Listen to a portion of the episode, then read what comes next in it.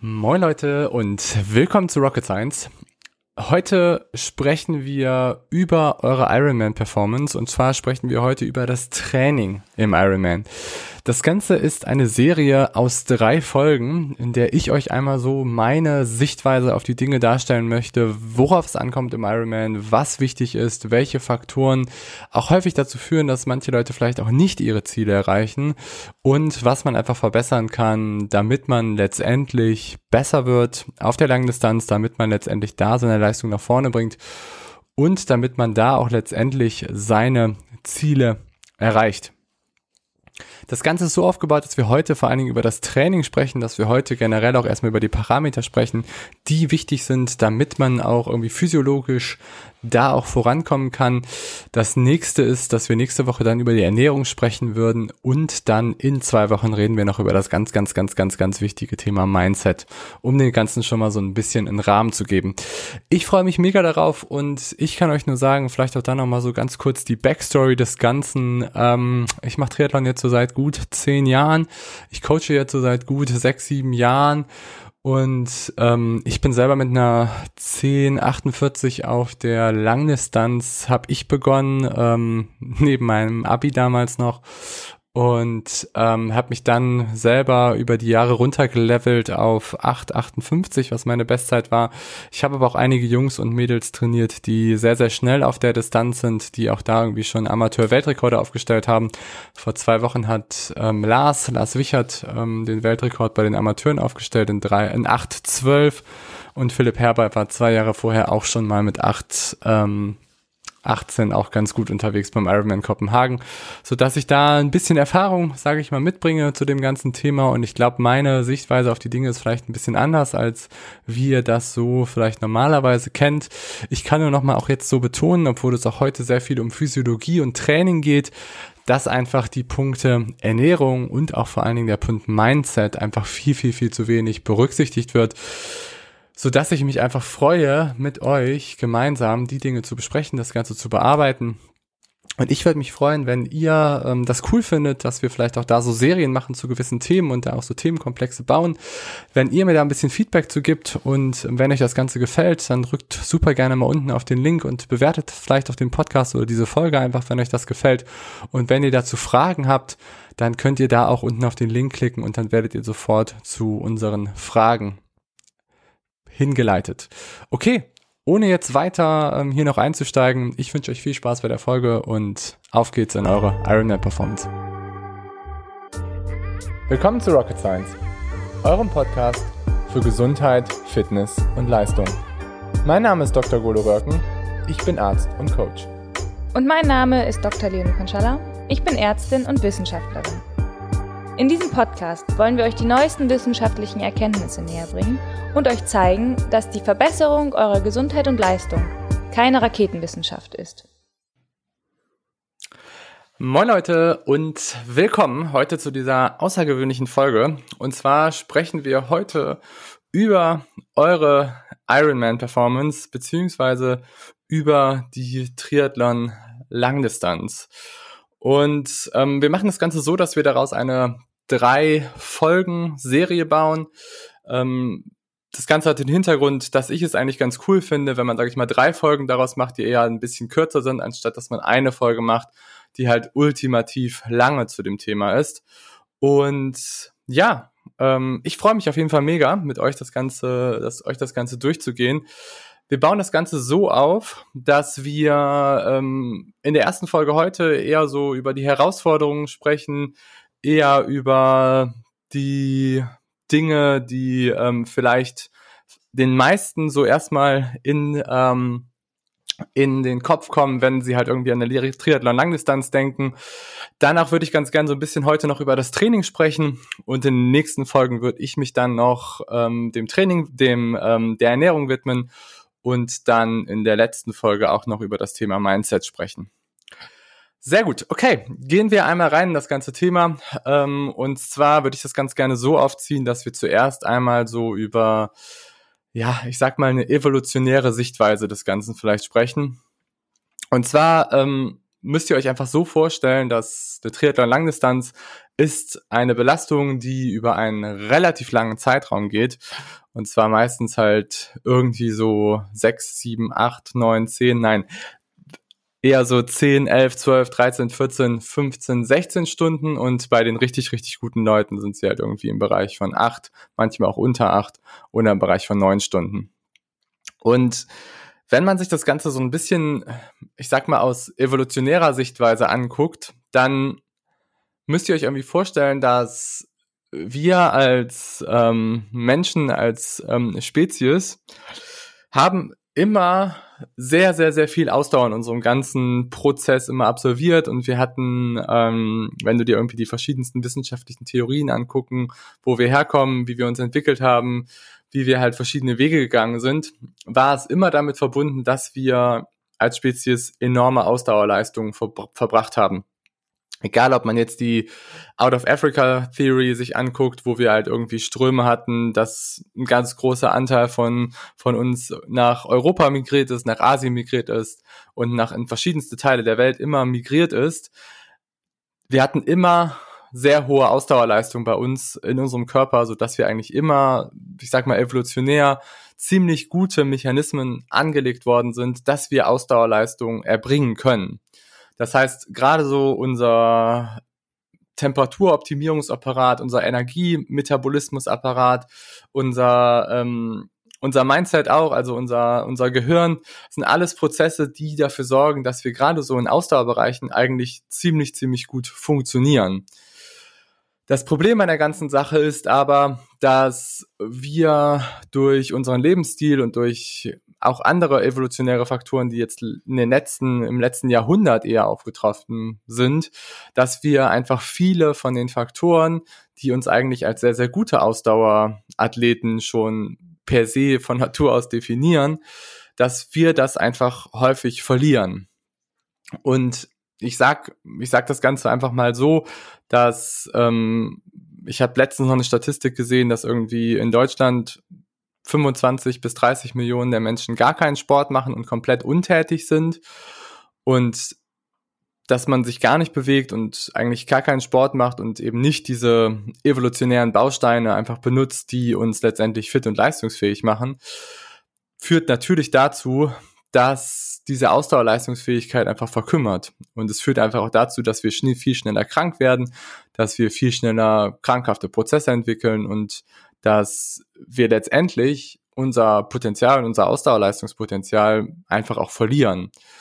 Und ähm, deswegen vielleicht jetzt auch mal ein Appell irgendwie auch an euer, euer Umfeld, weil ähm, ihr werdet auch in diesem in diesem drei ähm, an diesem drei an diesem drei Serien Podcast merken, wie wichtig es ist, dass ihr euer Umfeld bei der ganzen Sache mitnehmt. Aber probiert auch eure Leute in eurem Umfeld dazu zu bewegen, dass sie sich bewegen, dass sie ähm, sportlich werden und dass sie auch diese Ausdauerfaktoren einfach nicht verkümmern. Und lange Rede, kurzer Sinn, warum erzähle ich jetzt irgendwie euch diese evolutionäre Sichtweise? Ich erzähle euch das, damit ihr so ein bisschen versteht, dass eigentlich wenn wir so eine Triathlon-Langdistanz oder irgendwie sehr lange Ausdauerbelastung machen, dann ist es nichts, was irgendwie für uns Menschen irgendwie total ungewöhnlich ist, dass wir solche langen Ausdauerbelastungen absolvieren und abspulen. Und letztendlich, ich komme darauf gleich nochmal zu sprechen, ähm, welche verschiedenen, sage ich mal, Szenarien es gibt, irgendwie, wie man so einen Ironman bestreitet. Aber wenn man letztendlich das Ganze als einen finnischen oder einen sehr langen Wettkampf betrachtet und in einem sehr entspannten Bereich das vielleicht auch absolviert, dann ist das Ganze nicht so unmöglich, wie das vielleicht auch vielen Leuten einfach immer erscheint. Und ich erlebe einfach immer wieder, dass sich einfach auch viele Leute bei mir, sage ich mir, vorstellen und auch bei anderen Coaches, glaube ich, vorstellen, die einfach seit zehn Jahren vielleicht Triathlon machen, aber sich einfach nicht trauen, diesen letzten Schritt zu gehen und sich für eine Langdistanz anzumelden oder eben ein Langdistanztraining aufzunehmen. Und ich kann nur sagen, es ist nicht mehr so viel mehr Aufwand, als das vielleicht manche mal denken. Also ich finde immer, wenn du jetzt irgendwie ein Amateur bist, der irgendwie ganz gut auf der Langdistanz funktionieren möchte und der das Ganze mit einer guten Gesundheit und der das Ganze gut über die Bühne bringen will, dann braucht man mindestens so um die 10 Stunden pro Woche in den letzten 20 Wochen vor dem Wettkampf. Also es ist nichts, was vielleicht ähm, utopisch ist für viele von euch, denke ich mal. Weil die meisten, die den Podcast hören, sind wahrscheinlich ziemlich fit. Und die meisten, die den Podcast hören wollen, irgendwie athletisch auf das nächste Potenzial kommen. Und wahrscheinlich haben auch schon viele in Triathlon gemacht, aber vielleicht irgendwie für euch und vielleicht für eure Freunde denkt es einfach so ein bisschen so, dass es nicht so unmöglich ist, ähm, so ein Ding durchzuführen und dass es letztendlich auch sehr viel evolutionär in uns schon angelegt worden ist, weswegen wir auch eigentlich auf so sehr, sehr langen Distanzen total gut funktionieren. Okay, gut, dann kommen wir einmal so ein bisschen auf die Parameter zu sprechen, ähm, die, ich sag mal, auf so einer Langdistanz essentiell sind. Und wenn wir uns jetzt physiologisch die Parameter angucken, dann ist es natürlich ganz klar, dass welche Faktoren da vor allen Dingen wichtig sind, ist einerseits natürlich, ich sag mal, der Motor, den wir irgendwie so mitbringen, also dieses, ähm, welch, wie viel Sauerstoff wir maximal verbrauchen können in unserem Körper, was man als die, die VO2 Max bezeichnet, was irgendwie dieses Max, der maximale Bereich ist, ähm, den wir da einfach erreichen können oder einen längeren maximalen Bereich, den wir aufrechterhalten können. Das ist ein super, super wichtiger ähm, Parameter, um einfach zu sagen, wie fit bist du bezogen auf deine, deine aerobe Kapazität, also wie viel Sauerstoff kannst du wirklich in deinem Körper umsetzen, das ist wichtig, ist vielleicht aber nicht ganz so wichtig, wie das manchmal auch so dargestellt wird. Ähm, darauf kommen wir gleich noch zu sprechen. Dann ist natürlich ein super wichtiger Parameter auch, dass du ökonomisch bist. Also das heißt, dass du ähm, dich gut, dass du gut deine Energiehaushalte benutzen kannst, dass du gut sowohl Fett als auch Kohlenhydrate verstoffwechseln kannst, aber auch, dass du ähm, bezüglich deiner, ähm, deiner Energie und deiner ähm, Ökonomie, Ökonomie einfach gut aufgestellt bist. Das heißt, dass du irgendwie eine solide Technik hast, dass du das Ganze über einen langen Zeitraum aufrechterhalten kannst. Das heißt auch, dass du, wenn man sich deine Schwellen zum Beispiel anguckt, dass du an deiner Schwelle ähm, schon relativ viel Sauerstoff benutzen kannst und auch schon da relativ viel Energie umsetzen kannst. Das sind alles Faktoren, die einfach sehr, sehr wichtig sind, um langfristig da auch erfolgreich zu werden.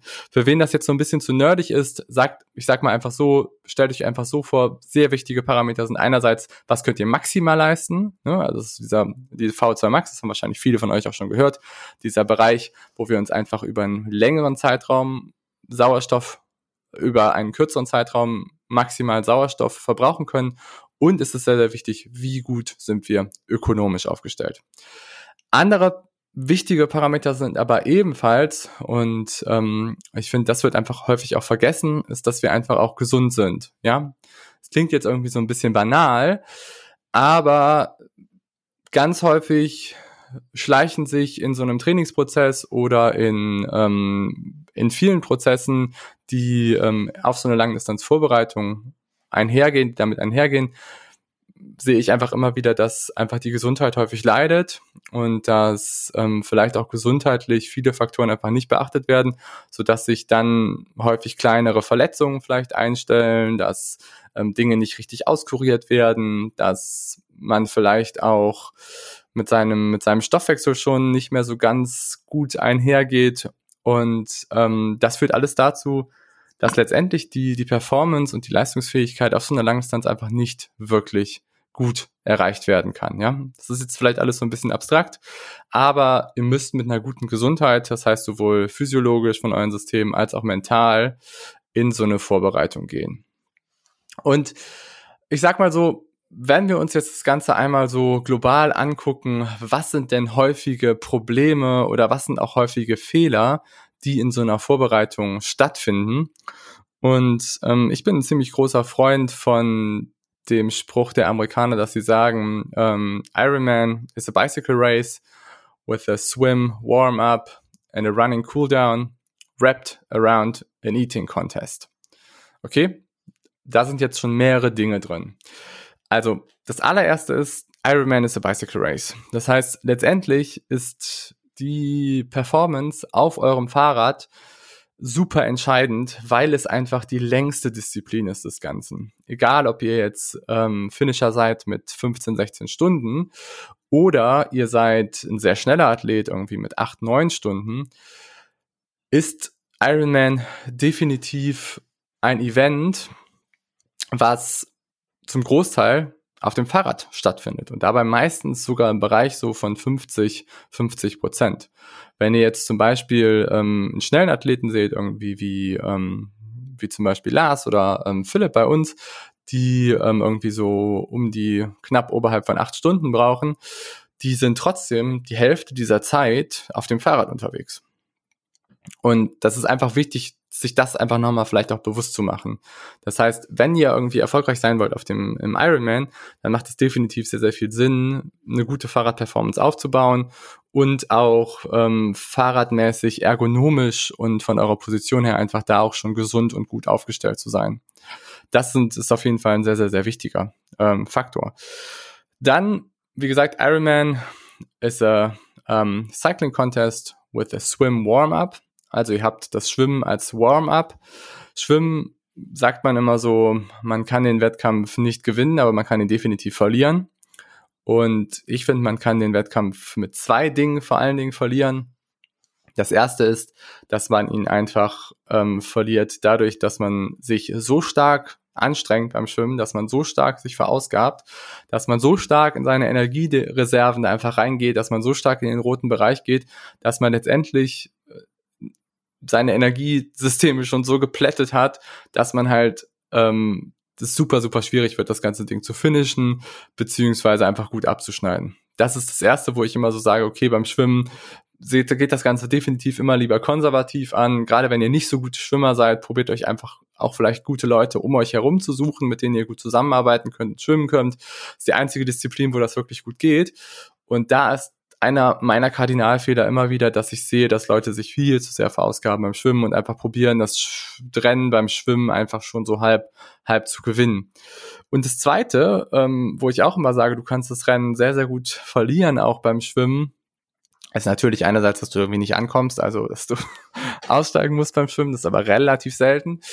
Und das andere ist, was aber auch sein kann, ist, dass sich Leute einfach total fertig machen, wenn sie aus dem Wasser kommen und dann irgendwie ihre Zielzeit um drei oder vier oder fünf Minuten verfehlt haben und denken halt, dass jetzt ihr ganzes Rennen schon gelaufen ist. Also erstens, ähm, Schwimmbedingungen können sich dramatisch immer ändern. Zweitens, die Strecke beim Ironman ist nicht so richtig ähm, ja, ich sag mal, nicht immer so richtig ähm, dargestellt, beziehungsweise es sind nicht immer ganz genau 3,8 Kilometer, es sind auch häufig mal 3,5 oder auch manchmal 4,0, so dass ich da einfach nicht so viel drauf achten würde, ob du jetzt zwei, drei Minuten schneller bist oder nicht. Es gibt auch schnelle Schwimmstrecken und es gibt einfach auch lange, langsame Schwimmstrecken. Wenn ihr jetzt, sage ich mal, auf ähm, startet, da ist die Schwimmstrecke zwar meistens ziemlich gut genormt, wie lang sie wirklich ist, aber der Wellengang und die Strömung im Pazifischen, im Pazifischen Ozean ist einfach ziemlich unberechenbar, so dass man nicht ganz genau sagen kann, irgendwie, das funktioniert jetzt gut oder das funktioniert einfach nicht. Ähm, beziehungsweise das ähm, wird euch einfach langsamer machen oder das wird euch einfach schneller machen. Meistens ist es so, wenn man in Hawaii schwimmt, du schwimmst raus, fühlt sich alles super gut an und du willst zurückschwimmen und denkst einfach so, holy moly, what the fuck. genau. Okay, Gut, also Swim Warm-Up haben wir damit auch abge, abge, ähm, abgeklatscht. Also passt auf, dass ihr das eher konservativ angeht. Ähm, spart da einfach ein bisschen eure Reserven. Und dann ähm, Running Cooldown. Letztendlich gibt es da für mich zwei wesentliche Unterschiede zwischen den Athleten, die ähm, das Rennen als Rennen bezeichnen oder die das Rennen eher so als Überleben bezeichnen. Und ich mache eigentlich da immer so den Cut bei zehn Stunden.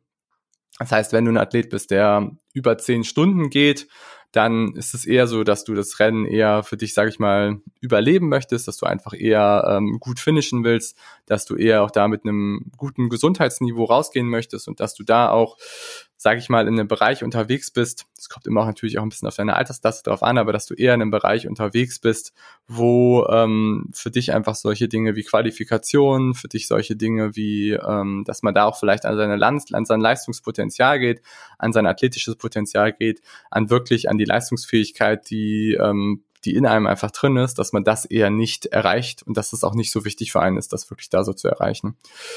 Und für diese Athleten ist definitiv das Laufen einfach dann ein konstanter, guter Bereich, wo man einfach ähm, das ganze Rennen einfach gut zu Ende bringt. Und da ist es einfach wichtig, dass man eine sehr gute konservative Pacing-Strategie macht.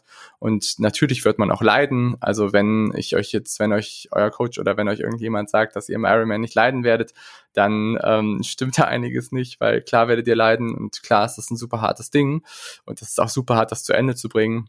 Aber wenn in den vorherigen Disziplinen alles gut gelaufen ist und ihr euch ganz gut dann noch im Laufen dann verpflegen könnt, und ihr mental nicht total down seid, dann werdet ihr das Ding auch da irgendwie zu Ende bringen. Aber es ist dann eben ein Cooldown. Und es ist auch total in Ordnung, auch mal eine Aid Station, sage ich mal, zu gehen und einfach das auch da so durchzubringen. Aber letztendlich ist es wichtig, dass ihr einfach in einem Flow bleibt und dass ihr das Ding einfach so zu Ende bringt. Und dann ist sage ich mal, für die Leute, die sich einfach qualifizieren wollen oder die, ähm, die noch ein bisschen mehr nach oben schießen möchten oder die Jungs, die sogar irgendwie Richtung unter neun Stunden gehen, unter acht Stunden dreißig, vielleicht auch manchmal unter acht Stunden. Für die ist natürlich Laufen eine absolut essentielle und ganz, ganz, ganz, ganz wichtige Disziplin. Es ist letztendlich die Disziplin, bei der du das Rennen entscheidest und es ist eigentlich immer auch die Disziplin, bei dem du die Podestplatzierung einfährst.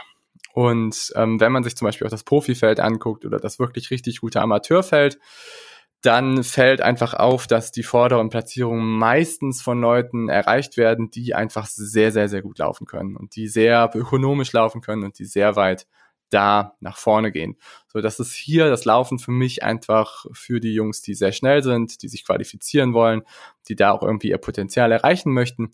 Für die Jungs ist Laufen die alles entscheidende Disziplin. Und da kannst du noch so ein guter Schwimmer sein oder kannst noch so ein guter Radfahrer sein. Wenn du dann letztendlich beim Laufen es einfach nicht zusammenhalten kannst und wenn du dann beim Laufen nicht einfach immer noch gut Gas geben kannst, dann wird es sehr, sehr, sehr schwierig für dich. Gut, okay. Und dann Wrapped Around an Eating Contest. Und das ist auch etwas, da werden wir ähm, in Folge zwei von ähm, der Serie heute drüber sprechen und ähm, drüber ein, äh, rein eingehen, beziehungsweise in einer Woche werden wir darüber sprechen. Ähm, und natürlich ist Iron Man, hat sehr, sehr viel damit zu tun, dass du ähm, energiemäßig auf der Höhe bist, dass du energiemäßig dein volles Potenzial da abrufen kannst. Und das hat auch sehr viel damit zu tun, dass du ein gutes Fueling hast. Also ich unterscheide immer zwischen Diet und Fueling. Diet ist irgendwie so deine alltägliche Ernährung. Diet ist das, was du ähm, so in deinem Alltag, sage ich mal, aufnimmst. Das heißt Frühstück, Mittagessen, Abendessen oder auch vielleicht nur Mittagessen und Abendessen, ähm, je nachdem. Und ähm, Fueling ist das, wie du deine Sessions vorbereitest, wie du nachbereitest und was du in den Sessions aufnimmst. Und das ist etwas, was super wichtig ist, gerade ab der Mitteldistanz und dann einfach noch wichtiger ist auf der Langdistanz. Und hier erlebe ich immer wieder unglaubliche Fehler, unglaubliche Errors und unglaubliche Dinge, die einfach nicht so unbedingt ähm, passieren sollten. Vielleicht da auch nochmal so eine ganz kurze Geschichte, ähm, einerseits von mir. Ähm, und zwar habe ich, als ich meine erste Mitteldistanz gemacht habe, so vor gut, wow, lange her, ich glaube vor gut zehn Jahren. Ja, vor gut zehn Jahren war meine erste Mitteldistanz relativ gut und ich habe mich relativ viel nur von Maltodextrin und Cola ähm, ernährt in dem, in dem Wettkampf. Und dann meine zweite Mitteldistanz war ganz, ganz, ganz furchtbar, weil ich habe angefangen noch mit relativ viel Bananen ähm, anzufangen und Gels und dieser ähm, Hochfructose-Glucose-Mix, ähm, also Fructose ist der Fruchtzucker und der ist, sage ich mal, wenn du ähm, Bananen isst, ist da halt relativ viel ähm, Fructose drin und Stärke. Das sind eher ein bisschen langsamere Zuckerarten und Glucose ist eher so die schnellere Zuckerart. Und bei mir hat das beim Laufen dazu gefühlt, weil ich relativ viele Bananen und ähm, Cola noch getrunken habe und ähm, Gels, dass ich mit einem Mal ähm, mein ganzer Magen-Darm-Trakt leer ähm, einfach komplett zu war und ähm, ich einfach super viel Flüssigkeit gezogen habe in meinen Magen-Darm-Trakt und ich enorme gastrointestinale Probleme bekommen habe, so dass ich ähm, ja den Wettkampf, glaube ich, dann mit acht Dixie-Stops zu Ende gebracht habe und natürlich nicht so ganz zufrieden war mit meiner Zeit. Und ähm, ja, ich hatte einen Athleten, der ähm, hat gedacht, okay, ähm, ich bin, ähm, ich mache jetzt mal ein bisschen was anderes. Und zwar, ich kenne ja irgendwie von früher, dass ich Kohletabletten nehmen sollte, um ähm, damit ich solche Sachen wie, ähm, wie Diarrhoe, also wie Durchfall oder wie Magen-Darm-Probleme einfach aus dem Weg gehen kann. Und er hat sich dass das eine super Idee ist, ähm, das im Wettkampf einzusetzen, so dass er ähm, am Anfang von der Laufstrecke vier Kohletabletten ge gepoppt hat und ähm, diese Kohletabletten haben dazu geführt, dass sein ganzer Magen-Darm-Trakt natürlich irgendwie komplett lahmgelegt worden ist. Und gerade so, ähm, euer Magen-Darm-Trakt ist einfach was, was unglaublich viele so Transportmechanismen hat, was sehr, sehr komplex ist, was unglaublich viel Dinge hat, die da einfach alle zusammenspielen. Und wenn ihr Kohletabletten nehmt oder irgendwelche Moleküle, die einfach sehr, sehr, sehr, sehr, sehr, sehr, sehr groß sind, die einfach alles irgendwie zumachen, dann führt das immer dazu natürlich, dass ihr nichts mehr aufnehmen könnt. Das aber letztendlich, dadurch, dass ihr einfach nichts mehr aufnehmen könnt, ihr aber weiterhin Sachen zu euch führt. Das heißt, ihr ähm, nehmt natürlich irgendwie immer noch Sachen mit eurem Mund auf. Ihr trinkt ISO, ihr trinkt, ihr nehmt irgendwie Gels auf, ihr esst Bananen, ihr nehmt sonst was. Das kann aber alles von eurem Magen-Darm-Trakt nicht mehr aufgenommen werden. Und das liegt dann da wie so ein Fund.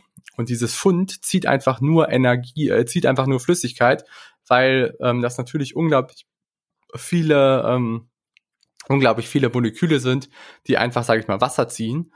Und dieses Wasser führt einfach immer dazu, dass ihr dann halt irgendwann unglaublichen Durchfall bekommt. Und ich glaube, er hatte auch 18 Stops auf dem Dixie-Klo im Ironman.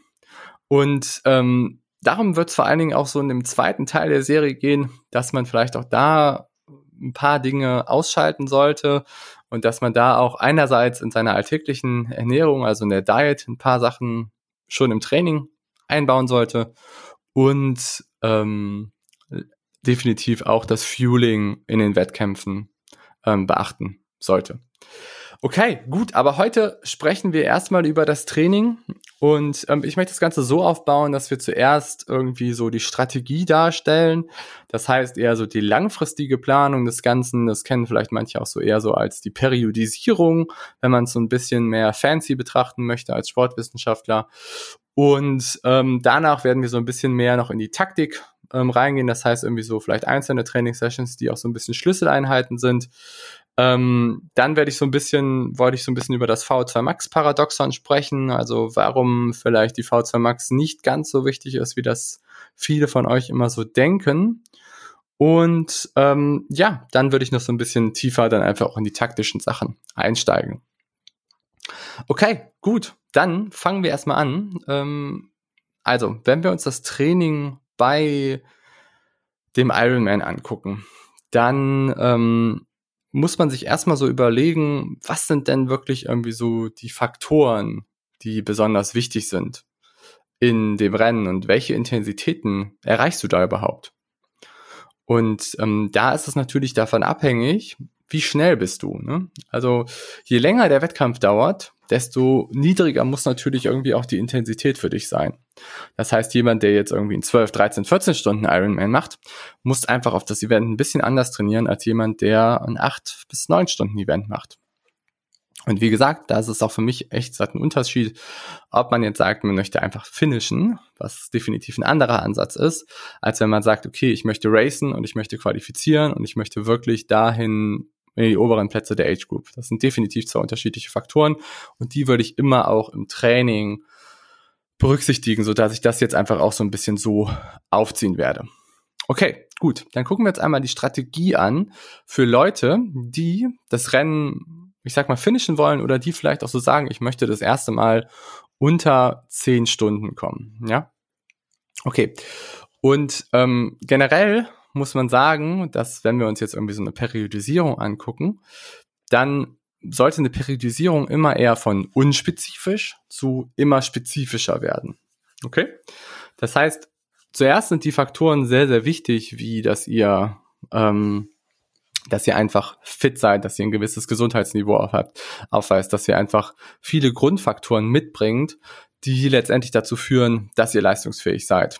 Und ähm, wenn wir uns da so eine Strategie, sage ich mal, aufbauen, ähm, wie wir irgendwie für einen Athleten, der ähm, so um die zehn Stunden raced, wie wir das irgendwie aufbauen wollen, dann müssen wir halt einfach erstmal gucken, ähm, was sind die unspezifischen Parameter, die wir jetzt irgendwie verbessern wollen. Und dabei haben wir irgendwie am Anfang über die Parameter gesprochen, welche irgendwie wichtig sind. Und das ist natürlich irgendwie einerseits die V2 Max, dass wir das irgendwie vielleicht gucken, wie hoch ist da irgendwie so der maximale Aspekt von dem Motor, wie hoch ist da irgendwie die maximale ähm, Sache, die wir irgendwie da verbessern wollen. Wie gut sind aber dann auch solche Faktoren wie Ökonomie, ähm, Bewegungsausführung und diese Dinge, die dann eher so ein bisschen wiederum spezifischer werden, ja? Also unspezifischere Sachen sind natürlich irgendwie im Ironman-Bereich eher so die maximale Kapazität, die du aufweist. Das sind eher ähm, Dinge wie auch motorische Faktoren, Sprintfaktoren, solche Sachen, die einfach wichtig sind generell, um sie einfach zu entwickeln und ein gewisses Fitnessniveau da aufzuweisen. Und dann, wenn du einfach spezifischer wirst, dann sind es einfach andere Faktoren, die einfach da wichtiger werden. Und das muss man einfach bei der Strategie, sage ich mal, berücksichtigen, so dass man eher zuerst sagt, okay, wir fangen eher beim Unspezifischen an, das zu entwickeln. Und dann entwickeln wir uns immer weiter zum Spezifischen hin. Also das heißt, unspezifisch würden wir dann, sage ich mal, anfangen, vor allen Dingen so VZ Max zu verbessern, ähm, vor allen Dingen auch so ähm, erstmal vielleicht ein motorisches Niveau aufzubauen, vielleicht auch so ein bisschen im Bereich ähm, von Athletik, von Maximalkraft, von solchen Dingen einfach anzufangen, wo wir einfach gucken, wie ist das Niveau da ausgebildet, wie ist der Athlet da auch aufgestellt und können wir da auch einfach Sachen verbessern. Und was ich auch immer super, super sinnvoll finde, auch als Coach, ist, dass man sich gerade in dem Bereich auch einfach mal so anguckt, wie ist denn so die technische Ausführung, wie ist denn auch vielleicht irgendwie so die Wahrnehmung von sich selber bei der technischen Ausführung und wie ist einfach da auch irgendwie so gewisse Faktoren, die wir da auch einfach noch vielleicht trainingstechnisch schon anpacken können und einfach auch schon, schon verbessern können. Und da kann ich auch immer nur noch damit sagen, dass sehr, sehr viele Triathleten ähm, sind einfach so Trainingszombies. Das heißt, die trainieren einfach nur, um zu trainieren. Und das führt letztendlich immer dazu, dass du dich nicht verbesserst und dass du immer in so einen Trainingstrott reinkommst, wo einfach aber letztendlich nicht mehr nichts mehr passiert. Und letztendlich ähm, kann ich da nur noch mal sagen, ähm, ich weiß nicht, von wem das Zitat stammt, aber verrückt ist nicht Neues auszuprobieren, sondern verrückt ist Dinge mal gleich auszuführen und andere Resultate zu erwarten. Das heißt, dass ich und ich glaube, ganz viele Coaches da draußen machen einfach ganz häufig den, ähm, haben einfach ganz häufig den Eindruck, dass sehr viele Athleten einfach immer viel trainieren oder immer das Gleiche, sage ich mal, ausführen und immer denken, dass sie da ähm, ja, dadurch, dass sie einfach Dinge immer gleich ausführen, dass sie sich halt wirklich verändern. Das passiert aber meistens nicht, sondern das passiert eigentlich nur dadurch, dass man auch mal neue Dinge ausprobiert, dass man auch mal neue Reize setzt, dass man auch mal hier auch vielleicht ähm, proaktiv mal vielleicht auch andere offen ist für andere Dinge. Das wird auch beim Mindset-Thema nochmal eine große Rolle spielen in der dritten Serie hierzu. Generell ist es aber so, dass ähm, ihr einfach immer auch gucken müsst, dass ihr gerade, wenn ihr strategisch von Jahr zu Jahr und auch über mehrere Jahre das Ganze steuern wollt und gucken wollt, dass ihr da einfach auch immer mal ein bisschen was anderes einbaut und da auch vielleicht mit jemandem zusammenarbeitet, der auch vielleicht Ideen hat, mal so ein bisschen andere Dinge einzubauen. Und da auch wiederum, ich kann nur empfehlen, dass man da auch vielleicht mit einem Experten zusammenarbeitet, der sich in diesen Bereichen auch ein bisschen auskennt. Okay, also lange Rede, kurzer Sinn. Wir fangen an in der strategischen Ausbildung eher mit unspezifischen Sachen. Ja, das heißt irgendwie, wir bauen erstmal ähm, unser allgemeines aerobes Niveau auf. Wir probieren irgendwie die V2 Max zu verbessern. Leute, auch die V2 Max verbessert man nicht nur mit Hit-Sessions, ne? Macht da irgendwie, ähm, macht euch das irgendwie nochmal so ein bisschen bewusst. Ich kann das nur immer nochmal und nochmal und nochmal und nochmal betonen, dass ich immer wieder sehe, dass so viele, so viele, so viele Athleten ausbrennen, weil sie einfach nur noch Hit-Training machen und letztendlich damit zwanghaft probieren, die V2 Max zu verbessern. Und zwanghafte Dinge führen meistens nicht zu einer langfristigen Verbesserung, sondern nur zu einer kurzfristigen, ja, Verbesserung und danach aber über Ausbrennen und Verletzungen und gar nichts geht mehr. Also letztendlich geht es hier darum, dass man unspezifisch erstmal fit wird, dass man unspezifisch ähm, erstmal das ganze Fundament aufbaut, dass man unspezifisch Dinge einfach verbessert.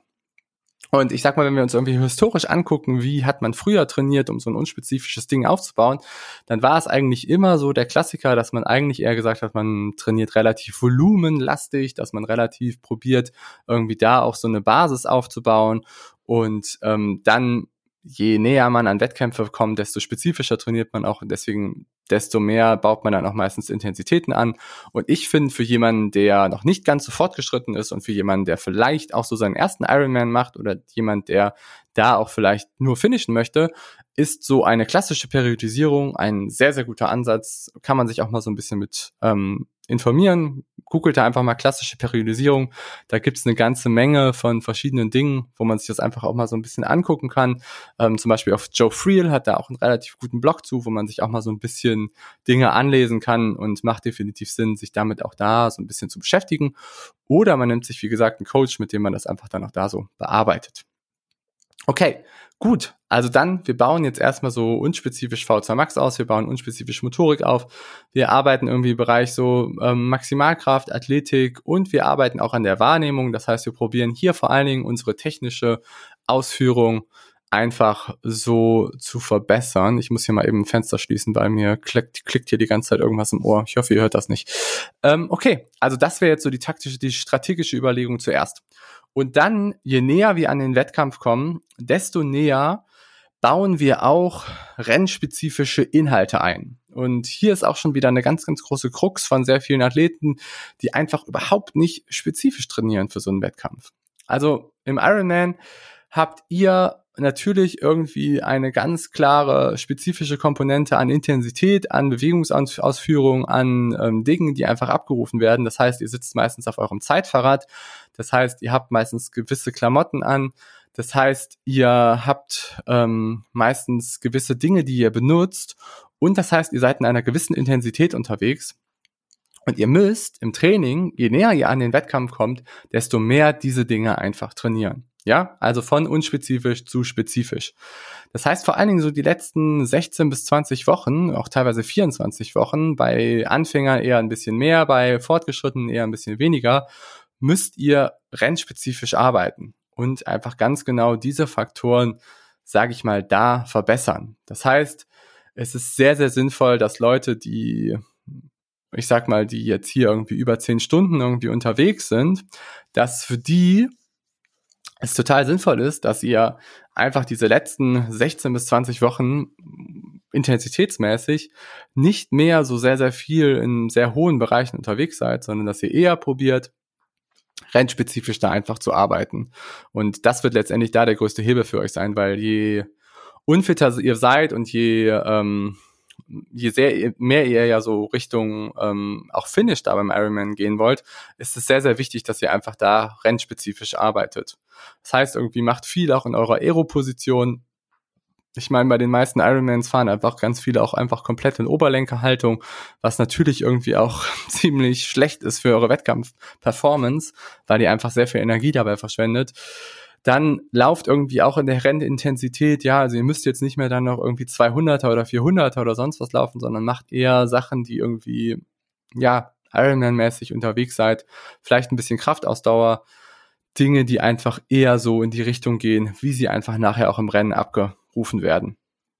Und da bin ich ein sehr, sehr großer Freund auch von Brad Sutton, ähm, von Brad Suttons Ideen. Brad Sutton ist ein Australi australischer ähm, Triathlon-Coach, der ja auch schon mega lange, sage ich mal, im Geschäft ist und ähm, er gibt seinen Athleten immer sehr, sehr viel mit ähm, zu dem Konzept von Technik unter Ermüdung, was er so bezeichnet als ähm, Technik an der Fatigue. Und das ist so ein Konzept, das super wichtig ist, gerade wenn ihr auf längere Ausdauerbelastungen geht. Das heißt einfach, dass ihr probieren müsst, eine gute Technik aufrechtzuerhalten, auch wenn ihr ermüdet seid. Und dafür bieten sich einfach ganz gewisse Strukturen an, die ihr auch mal im Training repliziert. Das heißt, zum Beispiel jetzt irgendwie beim Schwimmen heißt das, dass ihr zuerst eher eine längere Distanz schwimmt und dann am Ende, dann baut ihr nochmal so ein bisschen intensivere Inhalte ein, die im Bereich von Rennintensität sind, die vielleicht ein bisschen oberhalb von Rennintensität sind, aber letztendlich die euch die euch zwingen dazu, dass ihr eine saubere Technik aufrechterhaltet, auch wenn ihr schon ermüdet seid. Das sind so Technik an der Fatigue-Sets und das ist ziemlich, ziemlich wichtig. Und ähm, das bezieht sich eigentlich auch so auf alle Distanzen. Das heißt, sowohl beim Radfahren ist es sehr wichtig, dass ihr auch vielleicht dann einfach mal ja, drei, vier Stunden unterwegs seid und eher probiert so die letzte halbe bis die letzte Stunde da einfach nochmal eher Richtung Rennintensität zu gehen und vorher einfach ein bisschen lockerer unterwegs seid.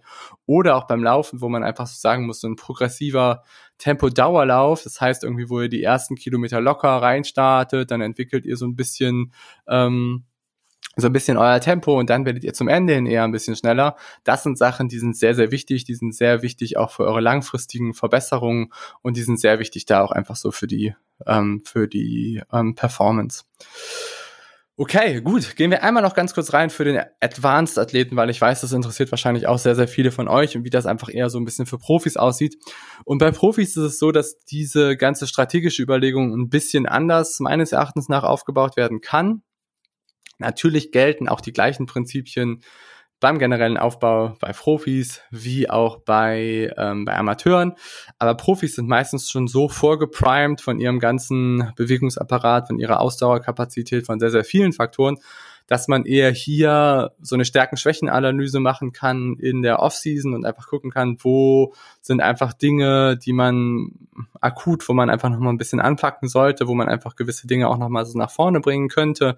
Und bei Profis macht es dann vielleicht auch durchaus Sinn, dass man eben sagt, irgendwie, hm, du pass auf, hier ähm, im Bereich von der VO2 Max oder sonst was, ähm, könnte man halt vielleicht noch ein bisschen was, was optimieren und dann einfach auch ein bisschen einen anderen Plan dazu fahren, der vielleicht auch nicht so der klassischen Periodisierung entspricht. Das heißt, wenn ihr jetzt irgendwie fancy Stuff hören wollt, dann hm, arbeite ich hier relativ viel auch gerne mit einer Blockperiodisierung oder manchmal auch mit einer reversen Periodisierung, wo man halt eigentlich im Winter eher so schnell intensive, kräftige Sachen aufbaut. Aber das ist immer auch, ehrlich gesagt, so eine Überlegung, die individuell getroffen werden kann, so dass man hier nicht sagen kann, irgendwie ähm, one size fits all, sondern wo man einfach ganz genau gucken kann, macht es irgendwie Sinn und wie hoch ist auch so die Gefahr von dem Ganzen. Also wenn du jetzt natürlich irgendwie jemanden hast, der Amateur ist, der viel beschäftigt ist, der ähm, einen ziemlich ja stressvollen Job hat, dann ähm, kann es natürlich auch schon mal sinnvoll sein, dass man eher ein volumenreduzierteres Programm baut. Hier muss man aber auch generell einfach aufpassen, dass man dann nicht eben über zu viel Intensität sich da wieder neue Probleme einfach reinholt. Und ich erlebe immer wieder, dass gerade bei sehr viel beschäftigten Leuten, die auch sehr, sehr gestresst sind, die vielleicht auch emotional viel Stress haben, dass man da mit ja, Intensität eher noch ein bisschen vorsichtiger umgehen sollte. Sodass ähm, das in dem Fall einfach auch dann eine individuellere Überlegung ist. Aber hier auch wieder ähm, kurzer Sinn des Ganzen, ähm, bei fortgeschrittenen Athleten macht es auch schon mal Sinn, diese klassische Periodisierung da einfach auch aufzubrechen. Aber wie gesagt, Leute, das ist, betrifft nur die Athleten, die auch wirklich irgendwie dauerhaft unter neun Stunden 30 sonst was gehen. Vielleicht da auch nochmal so meine eigene Story dazu. Also ähm, als ich angefangen habe mit Triathlon, ähm, ich komme so ein bisschen aus dem Radsport und bin dann darüber, ich war als Jugendlicher mega unfit, ich war ähm, überhaupt nicht sportlich und war mega nur die ganze Zeit am Zocken und habe dann, Gott sei Dank, mir anstatt einen neuen Computer zu kaufen, habe ich mir ein Fahrrad gekauft und habe mich dann anhand Stand in Rollenspielen neu aufzuleveln, habe ich mich dann in meiner Fitness- und Leistungsfähigkeit aufgelevelt und ähm, bin darüber eigentlich auch erst, sage ich mal, so kognitiv, also das heißt in meiner Leistungsfähigkeit, ähm, im Gehirn irgendwie zufrieden gewesen und ich habe einfach alles, sage ich mal, in dem Bereich nach vorne gebracht. Ich habe dadurch, dass ich äh, mit Sport angefangen habe, habe ich irgendwie meinen NC um 1,0 verbessert und ähm, ich glaube, ich hätte auch niemals Medizin studieren können, wenn ich nicht irgendwie mit dem Leistungssport angefangen hätte oder sportlich aktiver geworden wäre. Auf jeden Fall habe ich dann mein Abi gemacht und habe im selben Jahr gesagt, ich mache jetzt noch einen Ironman und bin dann irgendwie ähm, definitiv halb gestorben, aber bin irgendwie mit zehn ich glaube 48 da ins Ziel gekommen mit irgendwie einem 4 Stunden 10 Marathon. Und da war die Vorbereitung ganz klar auch total klassische Periodisierung damals. Also ich habe mich sehr, sehr stark zu der Zeit mit den Konzepten so von Joe Friel beschäftigt. Ähm, und das war eigentlich so mein Einstieg auch in die Triathlon-Welt so ein bisschen. Und ich kann das Buch auch immer noch, sage ich mal, jedem einfach empfehlen, der mit dem Sport einfach auch so ein bisschen anfängt und da ein bisschen Anleitung haben möchte, weil das sind einfach klassische Konzepte, die immer noch auch gut funktionieren je fortgeschrittener man wird, desto mehr gibt es auch andere Dinge, die man dann auch definitiv ausprobieren kann. Aber wenn man so ein bisschen eine Anleitung braucht, wie man sich einfach so ein bisschen einsteigen möchte und wie man einfach auch so sein Training vielleicht mal grundsätzlich etwas strukturieren will, dann macht es auf jeden Fall Sinn, entweder sich auch da einen strukturierten Plan einfach auch zu holen, wenn man sich nicht damit auseinandersetzen oder beschäftigen will, oder dass man einfach vielleicht auch sich da das ein paar ganz gute Bücher holt und das Buch Die Trainingsbibel für Triathleten von Joe Friel ist definitiv was, was man da auch verstehen und sich ganz gut einlesen kann. Ist auch nicht so schwierig, ehrlich gesagt geschrieben.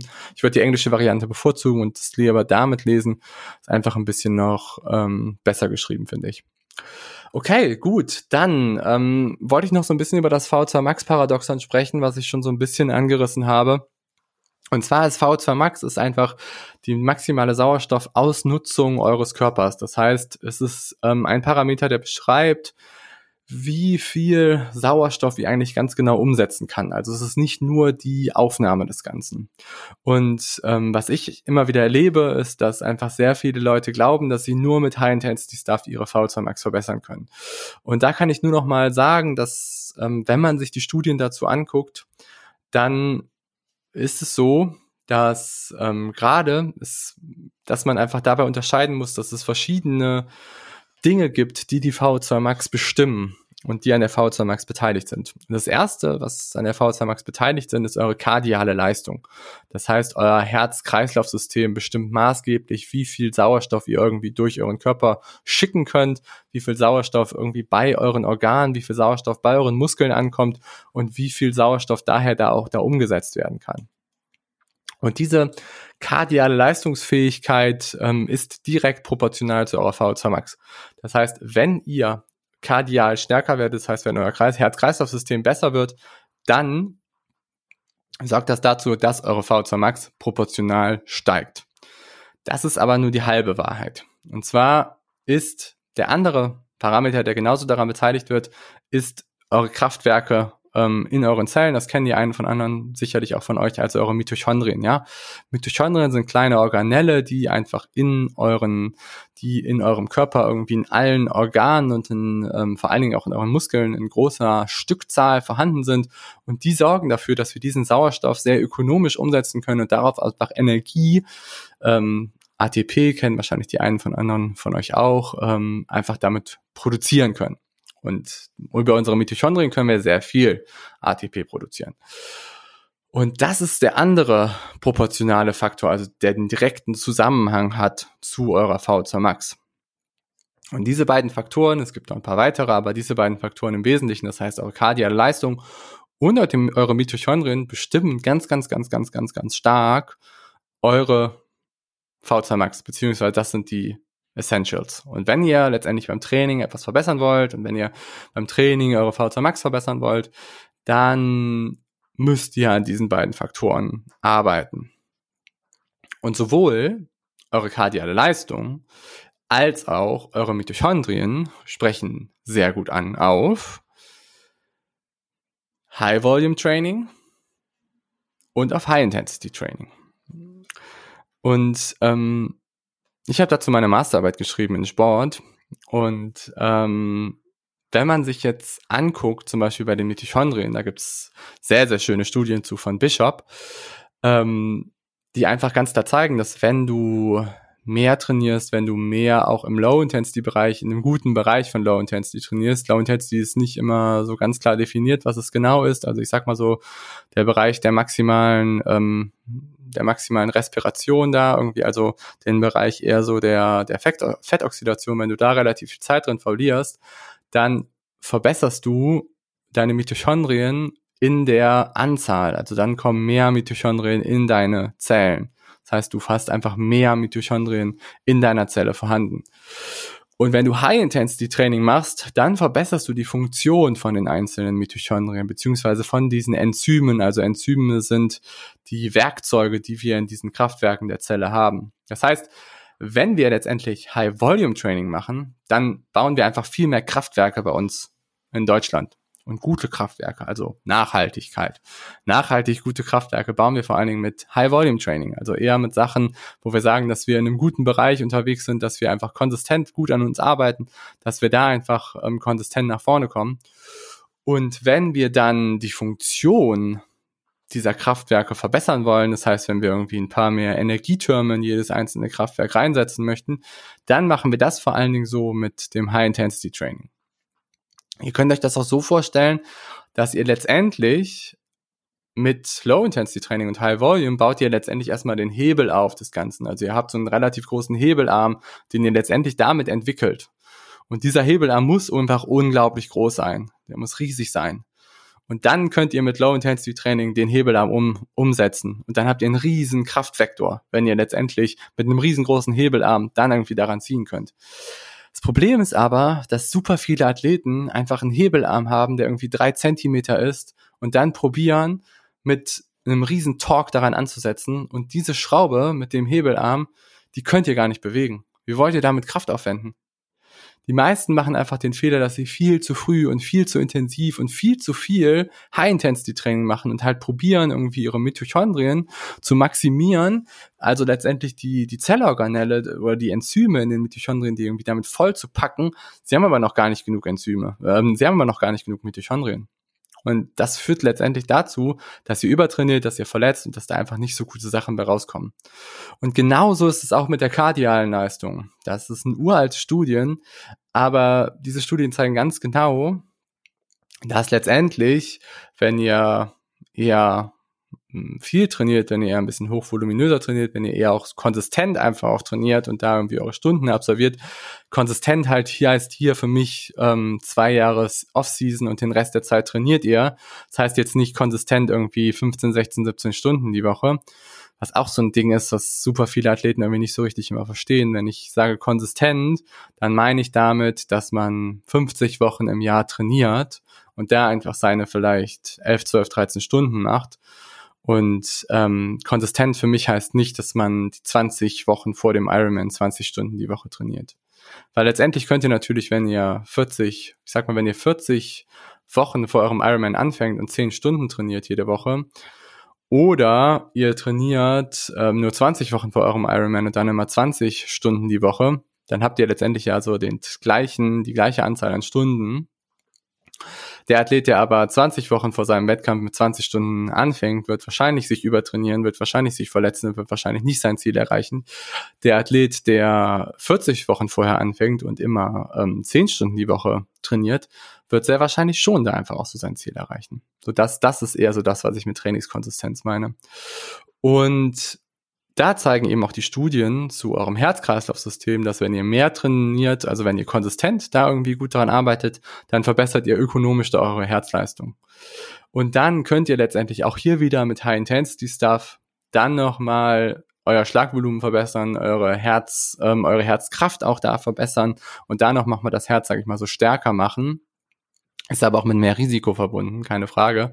Und da sind vor allen Dingen effektiv so die Intermittent Exercise Sachen, das heißt irgendwie, das kennt ihr auch so Sachen wie Ronne Start oder viele ähm, Intervalle, die so aufgebaut sind, dass ihr halt irgendwie 30 Sekunden Belastung habt oder 20 Sekunden Belastung habt, 10 Sekunden Pause habt oder 20 Sekunden Belastung habt, 20 Sekunden Pause habt, 30 Sekunden Belastung habt, 30 Sekunden Pause habt.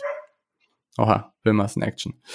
Ähm, diese Sachen sorgen vor allen Dingen dafür, dass ihr eure kardiales, eure kardialen Output da dann nochmal da ein bisschen nach oben bringen könnt.